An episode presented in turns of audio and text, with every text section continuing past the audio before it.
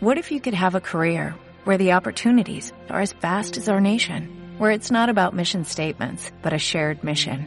At U.S. Customs and Border Protection, we go beyond to protect more than borders, from ship to shore, air to ground, cities to local communities. CBP agents and officers are keeping people safe.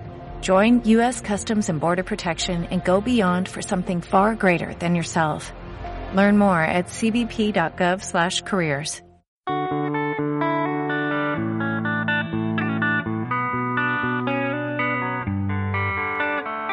yo soy Luis. Hola, yo soy Pablo. Esto es Sano, Fuerte y Feliz. El blog y también el podcast en el que hablamos de nutrición, deporte, hábitos de vida saludables y cómo organizarnos para llevarlos a cabo. Hoy vamos a hablar de qué es estar sano o sana. En el blog, como ya sabéis, se llama Sano, Fuerte y Feliz. Los tres pilares en los que nos basamos es en la salud, la fuerza en la, y la felicidad. En la parte de sano, pues nos referimos a lo que viene siendo la parte más de, de salud en general y de la nutrición en concreto. Y queremos hacer una pirámide sobre la que ir construyendo y en esos pilares de la pirámide pues está la salud, fuerza, que ahí nos referimos al entrenamiento y el deporte y la felicidad, que es más aspecto más psicológico de, de también de la salud, el aspecto para ser feliz. Sí, a ver, realmente lo que queremos es sano, es uno de los tres pilares de nuestra página web y en lo que queremos que gire todo, porque como bien ha dicho Luis, está todo dividido entre tres. Y lo queremos abordar abordar desde un tono más genérico hacia un tono más específico. De hecho, lo primero que hemos pensado es decir qué te dice la Wikipedia para el término de salud. Y es algo que a nosotros no nos vale, porque salud viene definida por la Wikipedia como la ausencia de enfermedad o la, contra, la contraparte de la enfermedad, es decir, iría más unido a la parte de medicina o ciencia de la salud. Y eso es algo que, no nos gusta por un lado y que creemos que se queda un poco, un poco flojo, porque si buscamos salud en Google, solo vemos médicos, médicos, médicos, analíticas y analíticas y creemos que definir la salud como la ausencia de enfermedad no es una buena forma de, iniciar. Es decir, no, queremos que la salud sea la ausencia de algo, sino la salud es, es una característica en sí misma. ¿Verdad, Luis? Sí, sí.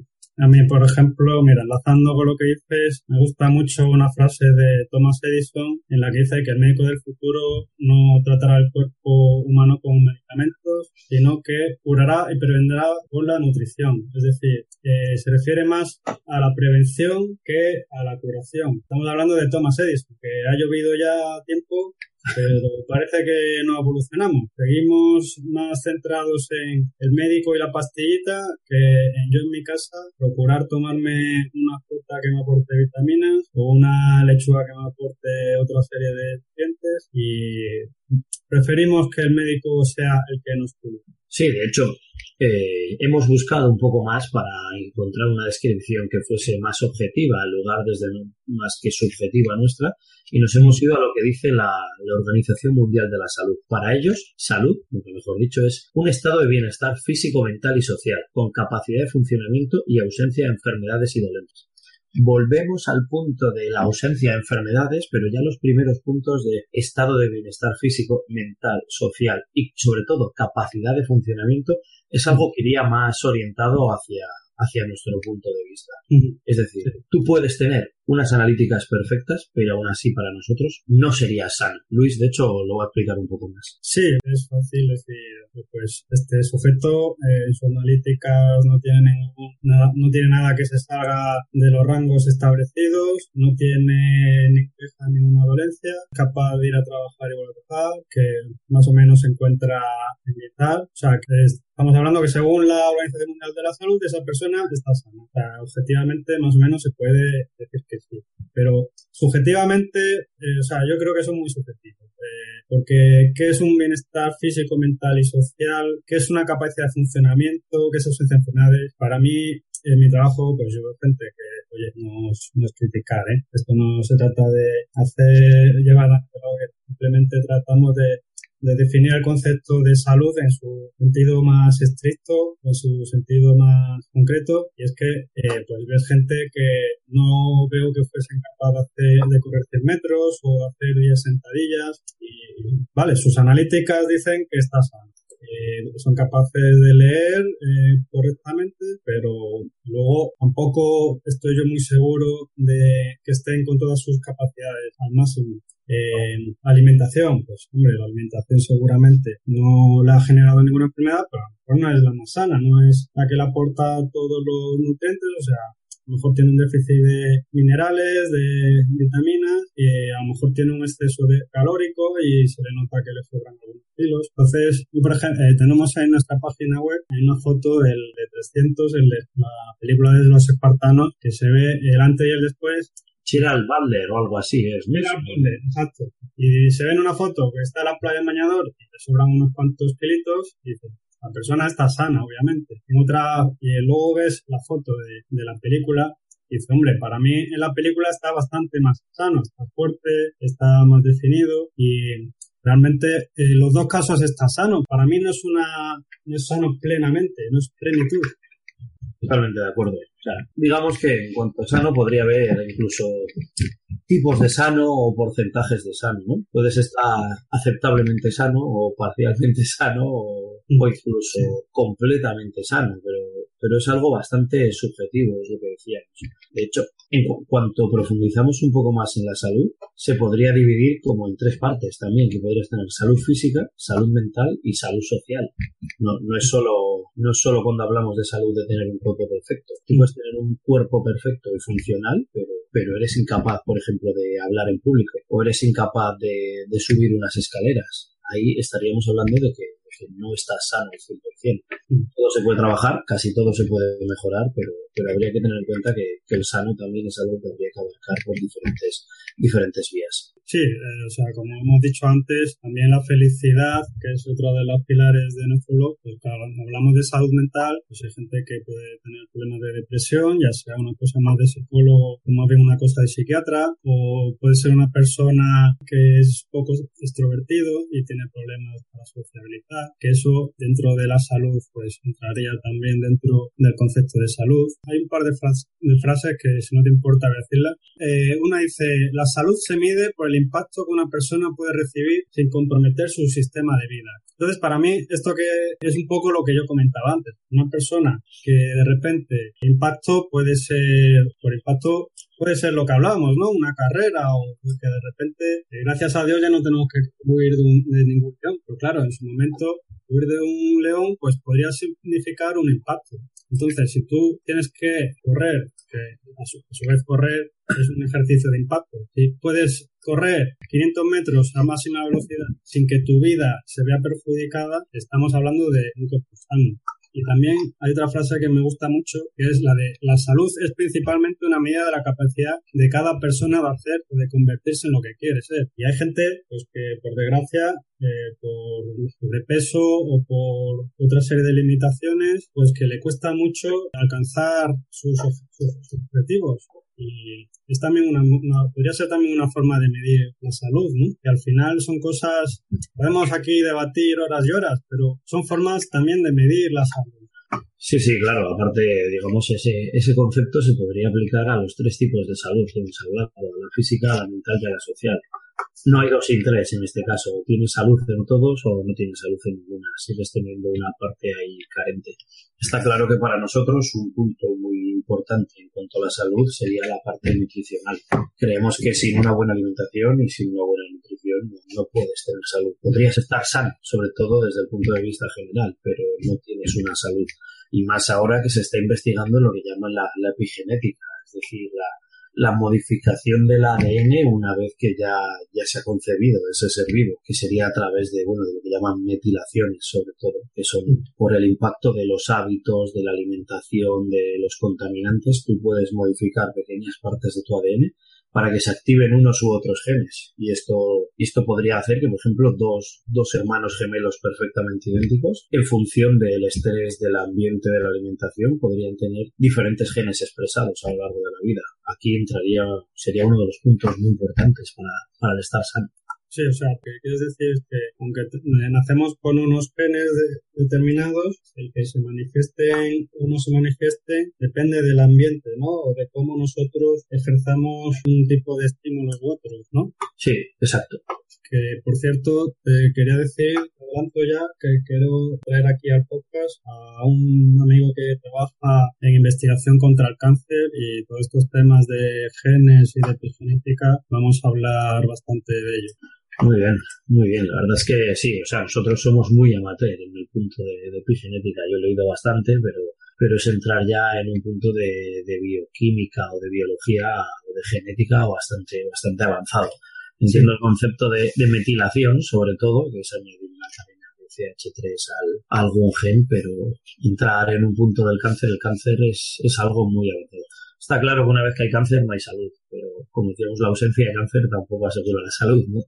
Sí, bueno, lo importante que le llegan a estos oyentes es que tú puedes tener unos genes que den predisposición a eh, padecer un cáncer de pulmón, que si no fumas, pues eh, no vas a, seguramente no desarrolles ese cáncer. Entonces, ahí es donde la epigenética se manifiesta o no. Sí, claro, bueno, eso es por un lado la epigenética, por otro lado la, la predisposición. Está claro que cada uno tiene su, su mochila, digamos, genética y de ti depende y de tus hábitos que abras un bolsillo u otro. Esto era como el 1, 2, 3. Puedes elegir la puerta donde toca el coche o la puerta donde te llevas una calabaza.